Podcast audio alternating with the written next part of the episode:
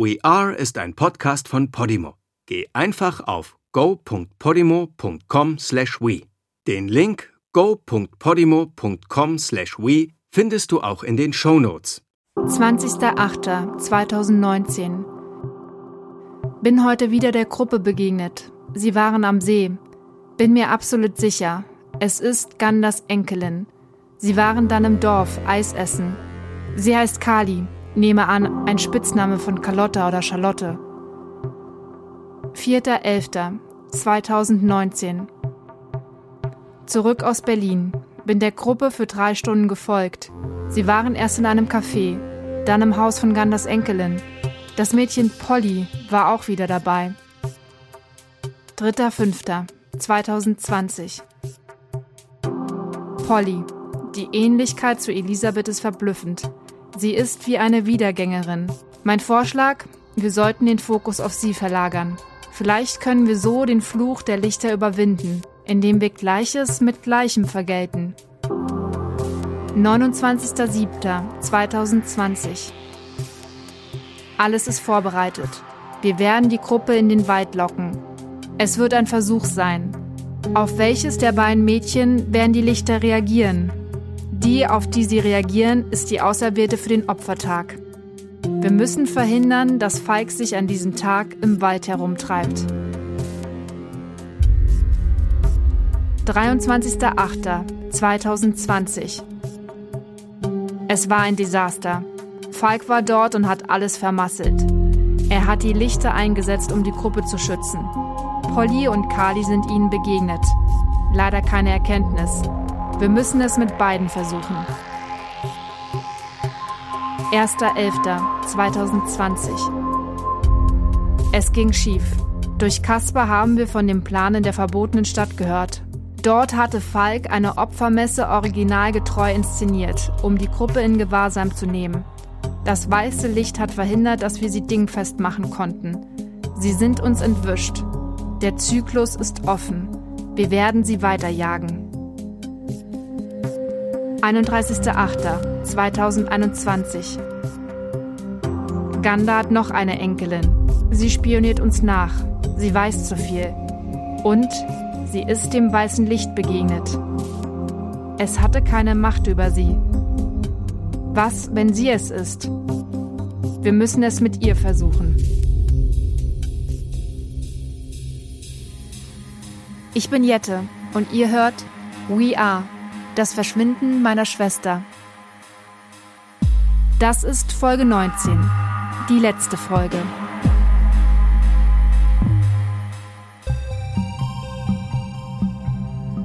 Hallo, hier ist sie, von der da die Rede ist. Ich habe das alles aus dem Heft, das ich geistesgegenwärtig mitgenommen habe, als Hänschen uns überrascht hat. Ich hatte es Gedanken verloren in die Seitentür unseres Autos gesteckt weil einfach noch zu viel Adrenalin im Blut war von der knappen Kiste da im Haus von Hänschen. Dort in der Seitentür des Autos steckt es dann erstmal ein paar Tage. Bis jetzt. Zyklus 2020 steht da drauf. Es ist eine Art Protokoll, liest sich wie ein Bericht eines Spitzels. Wer ihn verfasst hat? Vielleicht Hänschen selbst? Vielleicht einer der Vorsteher der Loge? Oder einer wie Kaspar, ein Handlanger? Es ist auch egal, denn nun wissen wir aus erster Hand, was hier gespielt wird. Okay, der heilige Zyklus. Nochmal kurz für die, die es nicht mehr auf dem Schirm haben. Der schwarze Handschuh muss, so ist es offenbar Brauch, alle 25 Jahre, also in jeder Generation ein Mädchen aus dem Dorf bzw. der Umgebung opfern. In der letzten Folge habe ich herausgefunden, Trudi, eine Freundin von Elisabeth, hätte eigentlich 1945 das Opfer sein sollen. Die Loge switcht aber auf Elisabeth. Trudi, so weiß ich jetzt, das ist meine Oma Ruth. Trudi ist ihr Spitzname als Mädchen. Sie war eigentlich auserkoren. Was ich jetzt ehrlich gesagt nicht so groß verwunderlich finde. Sie war eine schöne, junge, eigenwillige Frau aus dem Dorf. Klar, dass sie so zur Zielscheibe wurde. Und damit erklärt sich für mich auch, wieso Kali in den Fokus der Loge gerückt ist. nicht etwa, weil sie Opas Enkelin ist. Klar, das ist auch ein Faktor, denn Opa war der von der Loge verhasste Wächter des Waldes. Nein. Der Hauptgrund, warum die Loge Kali wollte. Sie ist die Enkelin von Ruth, die damals nicht umgebracht wurde, was zum Desaster geführt hat. Aus der Sicht der Loge und für alle, die mit dem Wald zu tun haben. Denn seitdem sind die Lichter im Wald freigesetzt und bedrohen die Loge, wie alle Menschen, die ihn betreten. Das Schlimmste aber für die Loge, sie können dort im Wald nicht mehr ihr grausames Ritual vollziehen, das sie bis dato genau dort über 500 Jahre abgehalten haben. Aber wie kamen sie auf Kali? Auch das wissen wir jetzt. Einer ihrer Späher hat sie an einem Badesee in der Gemeinde angetroffen. Ich nehme an, das machen die seit Jahrhunderten so. Die Gegend nach jungen Frauen absuchen. Ob da eine ist, die potenziell in Frage käme als Opfer. Und so sind sie wohl auch auf Kali gestoßen. Kali war super oft dort in der Gegend beim Badesee, wo wir früher als Kinder oft baden waren, wenn wir Oma und Opa im Sommer besucht haben. Dass sie dort der Loge in die Hände läuft, aus unserer Sicht ein krasser Zufall. Doch in der Logik der Loge ist das natürlich ein Wink des Schicksals. Sie suchen eine junge Frau und treffen auf Gandas Enkelin, die Enkelin des ehemaligen Wächter des Lichts, des verhassten Klaus Ganda. Und noch viel krasser. Es ist die Enkelin von Trudi, der eigentlich Auserwählten von 1945. Ausgerechnet die treibt sich vor ihren Augen in der Gegend herum. Schicksal. Ja, klar. Das Schicksal hat ihnen Kali geschickt. Doch dann fällt dem Speer oder den Speeren, keine Ahnung wie viele We Are hinterher spioniert haben, auf, dass Polly wie Elisabeth aussieht. Von da an ändern sie ihre Strategie. Vielleicht schickt uns Gott eine Wiedergängerin von Elisabeth. Wir sollten sie beseitigen. Vielleicht verschwinden dann auch die verhassten Lichter. Sicher sind sie aber nicht. Vermutlich ist die Loge in der Hinsicht gespalten. Also entscheiden sie, eine Art Feldversuch im Wald zu vollführen. Sie locken We Are in den Wald, um zu sehen, auf wen die Lichter mehr reagieren. Auf Polly oder auf Kali, um so die richtige für ihren Opfermord am 31.10.2020 zu finden. Das mit Polly kann nur einer aufgebracht haben. Hänschen. Elisabeth ist seine Schwester. Ich denke, er will Elisabeth in Polly sehen. Projiziert er etwas auf Polly. Womöglich verarbeitet er so etwas. Plagt ihn ein schlechtes Gewissen? Denn wie kann es sein, dass er der Vereinigung angehört, die seine ältere Schwester auf dem Gewissen hat? Es deutet alles sogar darauf hin, dass er der aktuelle Großinquisitor ist. Wie geht das zusammen? Ich habe da eine Vermutung und ich will sie sofort verifizieren. Bei Hänschen selbst. Seine Handynummer habe ich ja. Ich weiß jetzt, es ist ein alter, völlig verblendeter Mann. Ein Irrer, der an einen mittelalterlichen Kult glaubt. Und dass er mit Opfermorden an jungen Frauen seinen Gott glücklich machen möchte. Diesen Typen kriege ich doch bestimmt genau auf der Schiene.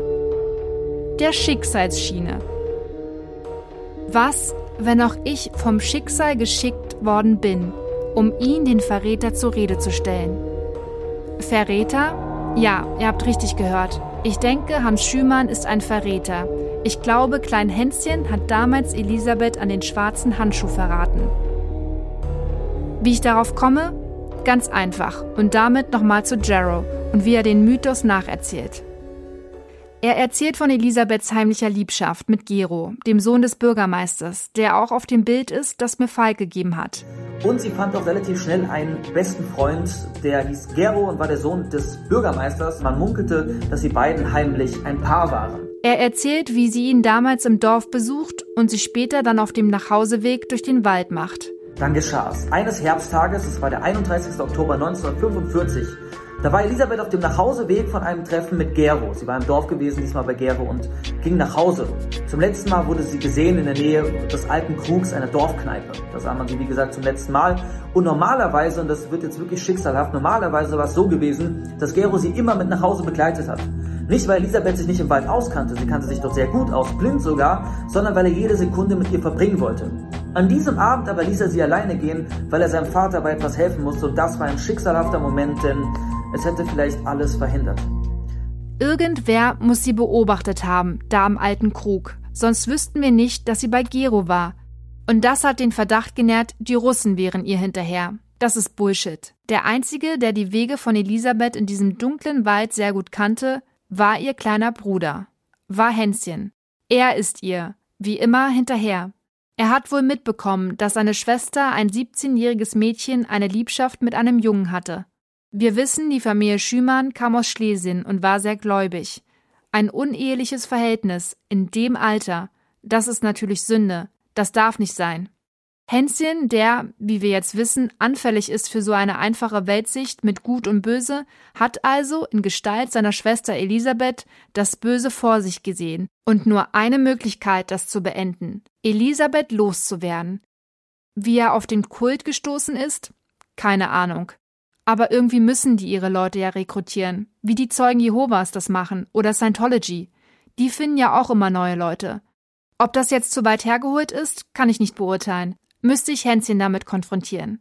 Und genau das ist der Plan.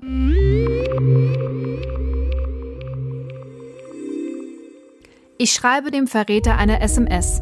Beziehungsweise habe ich schon. Ich erzähle euch wieder retrospektiv, was passiert ist. Was ich zu dem Zeitpunkt, als ich Hans, Hänschen Schümann kontaktiere, noch nicht weiß, ich bin in allergrößter Gefahr. Denn auch hier kommt das Schicksal ins Spiel, 1945 hätte, so glaube ich ja, eigentlich meine Oma sterben sollen. Doch die Sekte entschied sich gegen Oma und tötete Elisabeth.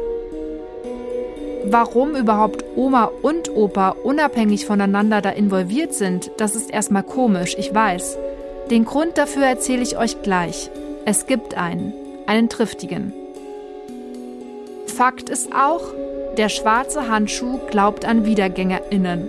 Lustig, das zu gendern. Deshalb führt Polly, die ja eine große Ähnlichkeit zu Elisabeth aufweist, sie von der Spur mit Kali weg.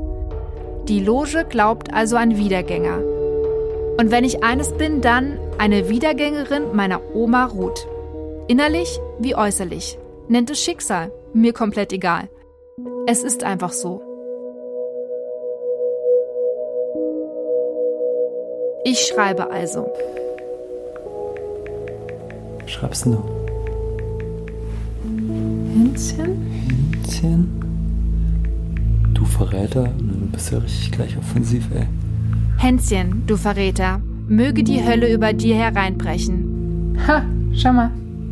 Der hat sogar ein Message. Ah, krass, er hat es auch gelesen. Schau mal, der hat die Funktion nicht ausgestellt. 15 Minuten später die Antwort. Oh, da ist die Nachricht. Liest du bitte vor. Ähm, er schreibt Ganda. Ganda? Also er weiß, mit wem er schreibt, nicht Ah, mit dir. Easy. Warte, ich antworte. Ich.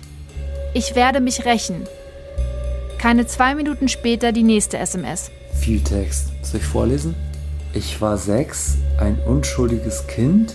Diese Hexe von Schwester hat mich vergiftet mit ihren Gedanken. Ich habe dafür gesorgt, dass ihr Gerechtigkeit widerfahren ist. Das gleiche werde ich mit dir tun. Sie musste sterben. Wie du sterben musst. Was? Alter, was für ein creepy Scheiß. Alter, der Typ hat völlig einen Schuss ab. Ey, Hirte, was für ein kranker Scheiß. Ey, wir stoppen das jetzt. Ich habe keinen Bock mehr drauf. Ich habe ich hab keinen Bock mehr drauf. Das ist ein totaler Psychopath, mit dem du da schreibst. Ja, der hat einen Vollschaden, aber das ist doch. Komm, wir müssen jetzt weiter mit ihm schreiben. Das ist. Okay, wieso ich? Wieso schreibst du den? Ja, hallo, weil das einfach. Ja, wieso? Wieso schreibst du den? Ich will will ihn aus, die, aus der Reserve locken. Das ist. Wieso ich? Er. Du bist Trudis Enkelin. Du hast Trudis Starrsinn, ihre Augen, ihren Wahnsinn, ihre ketzerische Ader und Ansichten. du Geschöpf des Teufels, du Hexe. Du Geschöpf des Teufels. Oh mein Gott, was ist das? Du Hexe. Der schreibt wirklich, du Geschöpf des Teufels, du, Du Hexe. Hexe, ja. Jesus. Ich weiß echt nicht, was das soll. Ob ich jetzt irgendwie lachen oder weinen soll. Also, Du schreibst gerade mit Hänschen von der Ja. Loge. ja, ja, Und der antwortet dir. Ja. Und der schreibt dir das. ja. Das ist so Das krank. ist einfach so absurd. Was war das mit Oma? Die wollen jetzt mich opfern oder wie? Ja, wollen sie. Kann ich euch jetzt, nachdem ich es sicher weiß, erzählen. Ja, Jette. Offensichtlich, das steht hier drin, will er oder wollen die dich jetzt opfern. Was ist denn los? Das ist doch völlig absurd. Das ist völlig Was wollen die denn mit absurd. mir machen? Nee, wir müssen jetzt sofort das Aber wie, abbrechen. wie sollen die mich denn jetzt bekommen? Also ich meine, ich bin doch jetzt hier zu Hause. Scheiß drauf, wir, wir, wir brechen das ab. Wir brechen das ab. Ich hab, komm, Jette, wir müssen jetzt irgendwie, das ist einfach too much.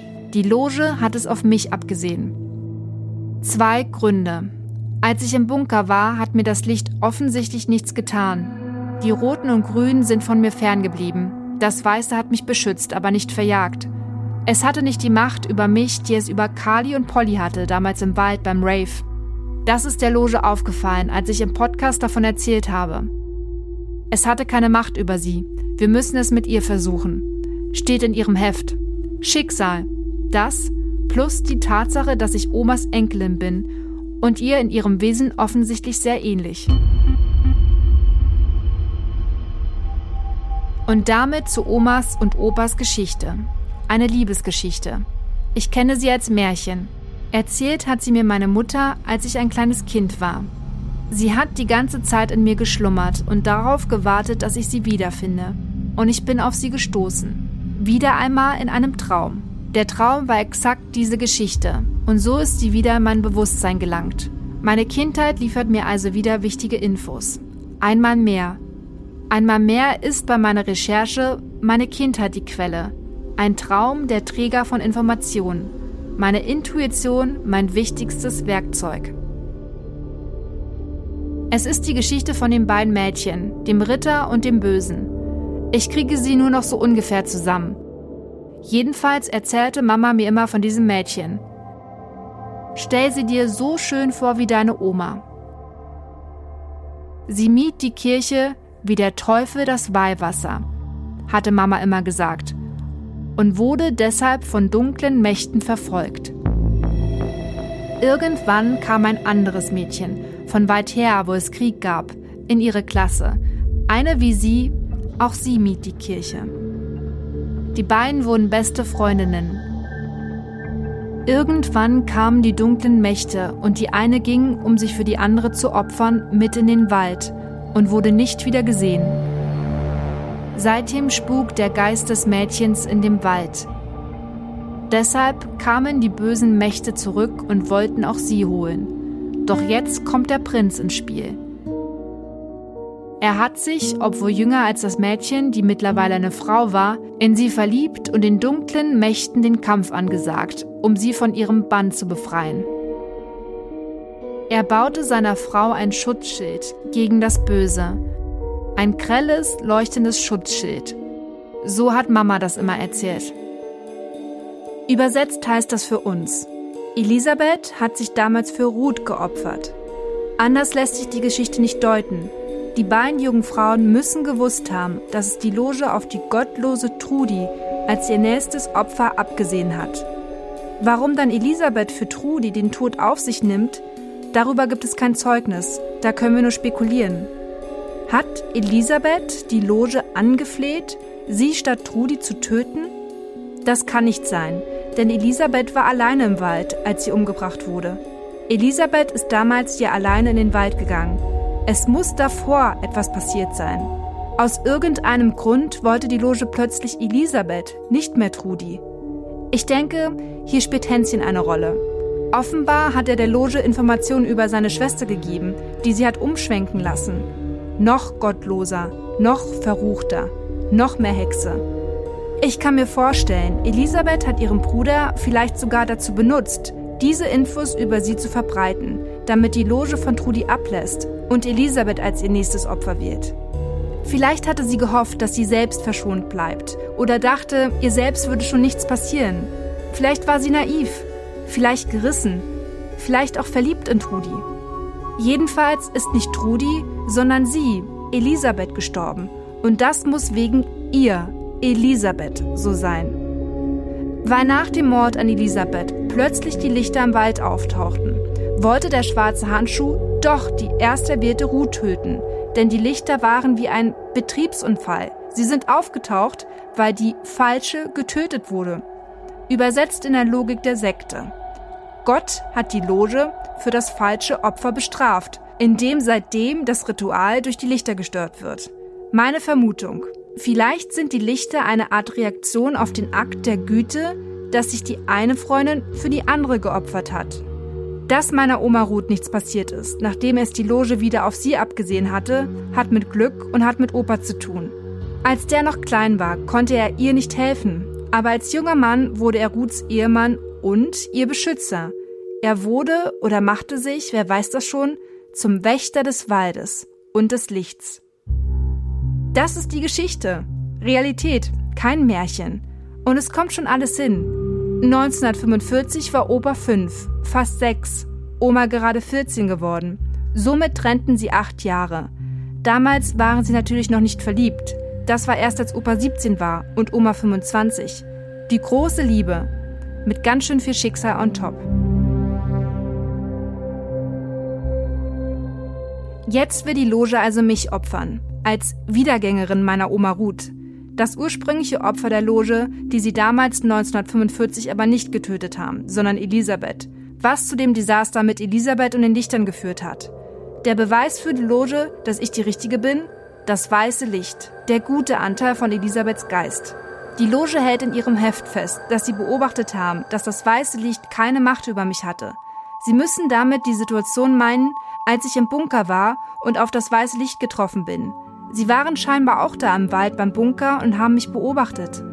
Das weiße Licht hat also anders auf mich reagiert als damals auf Polly oder Kali. Nicht Polly, nicht Kali, ich hätte das eigentliche nächste Opfer sein sollen, was sie aber erst seitdem wissen. Sie denken jetzt, mein Tod beendet den Fluch, der auf dem Wald liegt. Macht mir das Angst? Ja. Will ich das? Ewig in Angst leben, dass die mir was tun? Nein. Mich wie Kali und We Are vor ihnen zu verstecken, das kommt nicht in Frage. Es gibt nur einen Weg für mich. Und der führt mich in den Wald, zu den Lichtern. Ich spüre, wie eine Aufgabe in mir wächst, wie der Wald mich ruft. Er braucht mich, mich, die Enkelin von Klaus Gander, dem ehemaligen Wächter des Waldes. Seit Falk, der aktuelle Wächter des Waldes, weg ist, wacht keiner mehr über den Wald und die Lichter.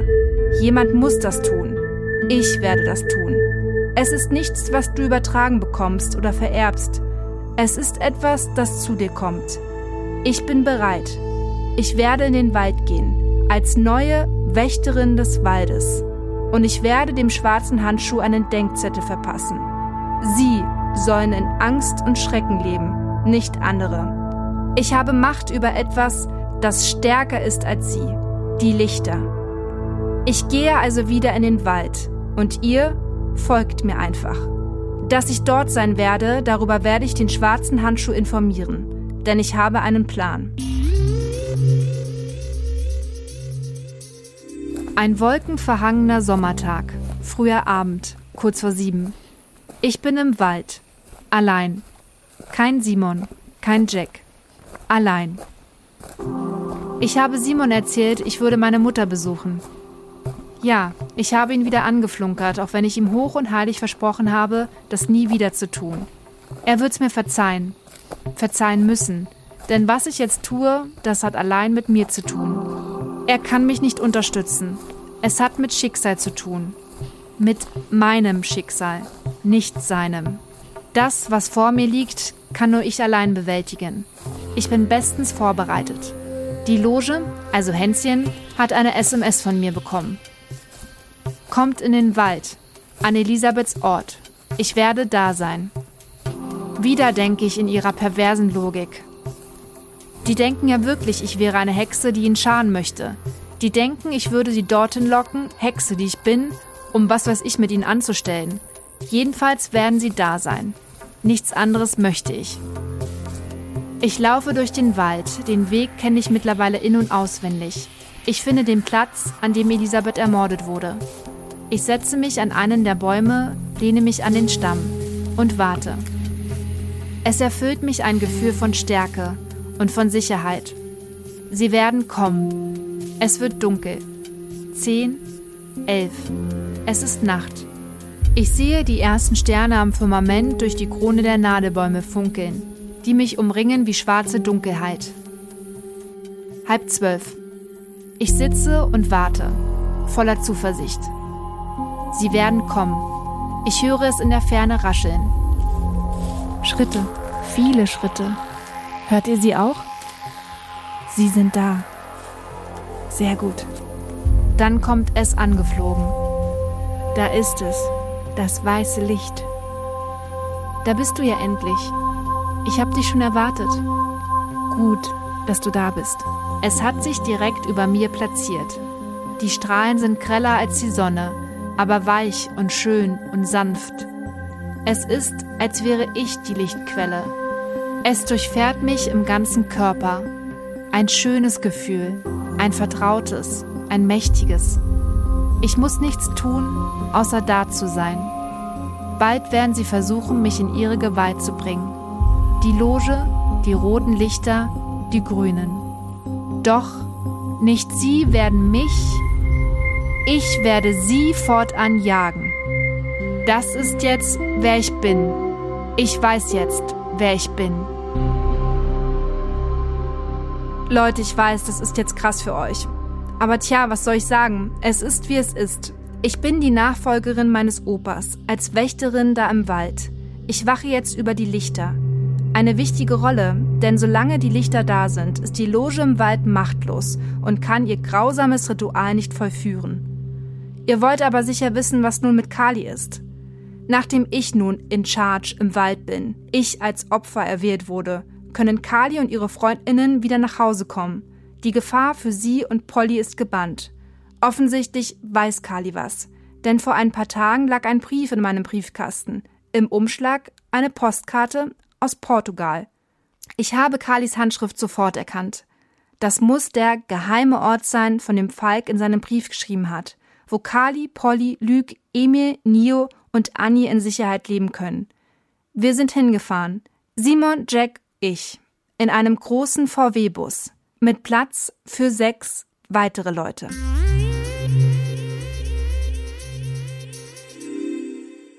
Ein staubiger Feldweg in the middle of nowhere. Heiß ist es hier. Verdammt heiß. Aber auch echt schön. Wild. Ein Ort wie nicht von dieser Welt. Unwirklich, fernab der Zivilisation. Ey, Jette, wir haben echt das Ding hier mit Google Maps. Mit dem Podcast. Schau mal. Spinnt. Zeigt uns nicht mehr den Standort an. Wie im Wald. Wie im Wald, aber ich glaube, hier droht uns keine Gefahr. Also ich hoffe es zumindest. Das Navi spinnt mal wieder, aber wir finden ein Schild. Warte mal, wir sagen mal nicht, nicht die Ortschaft. Ja. Wir wollten ja, haben ja versprochen, dass wir es geheim halten. Total schön hier eigentlich, oder? Total. Richtig krass abgelegen, so richtig Natur, richtig wild. Cool. Ich würde es auch aushalten. Ja, okay. Na dann mal hin. Wir steigen aus. Ein großer Bretterzaun, der das Gelände umgibt. Ja, hier muss es sein. Ich glaube, da um die Ecke geht's rein. Aber ja, da ist doch ein Tor. Ein Gatter. Ich klopfe da einfach mal. Ja, okay? klopf da mal. Hallo? Ein Typ macht auf. Ah, Bundi. You're Yeti, Hey. Simon, yeah? Ja, genau. Ja, hi. Ähm, Je- welcome. Jette. Welcome, come in. Enjoy the place. Thank you. Wir gehen hinein. Wow. Sehr cool hier. Es sieht aus wie in Falks Bauwagenkolonie. Nur netter. Mich erinnert es sofort an den Film The Beach. Bestimmt 100 Menschen wohnen hier. Manche gucken neugierig, aber freundlich in unsere Richtung. Wir wurden offensichtlich erwartet. Da, auf einer Wäscheleine hinten links, vor einem bunten Bauwagen, erkenne ich den orangen Hoodie von Kali. Ich mache das jetzt besser mal aus. Ich möchte diesen privaten Moment allein genießen. Das ist mein Moment. Sicher ist, Kali lebt. Und sie ist immer noch so fantastisch wie vor ihrem Verschwinden.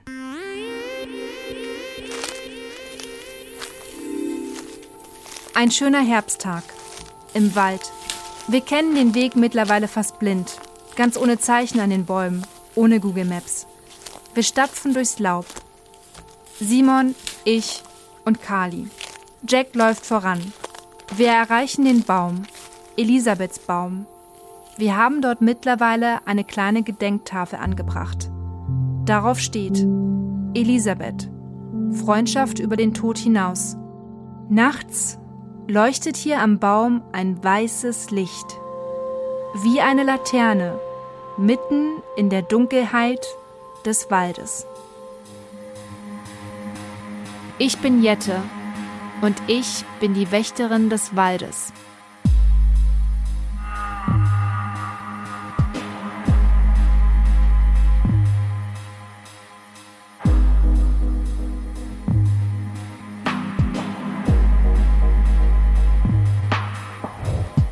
We Are, das Verschwinden meiner Schwester, ist ein Podcast von Podimo, produziert von The Stray Productions, mit Unterstützung von Genique Productions.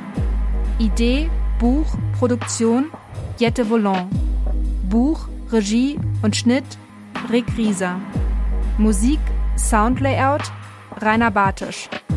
In den Rollen Jette, Jette Volant, Simon, Simon Schneller, Falk, Alexander Jovanovic und Jack ist Jack. We Are, das sind Carlotta Henke, Emil Larsen, Emma Larsen, Jean-Luc Caputo, Lenjus Jung, Annika Baumann, Richard Kreuz sowie Benny Opoku Afa. In den weiteren Rollen. Fia, Fia Bartisch, Mutter Anna Volland, Gerald Rainer Bartisch, Freddy Jakob Jürgens, Hänschen Wolf Jürgens, Frau vom Heimatverein Kerstin Bartisch, Typ in Portugal Pascal Martinoli und Julian Hannes aka Jero. In Erinnerung an meinen Opa Klaus Vöckler 1940 bis 2019.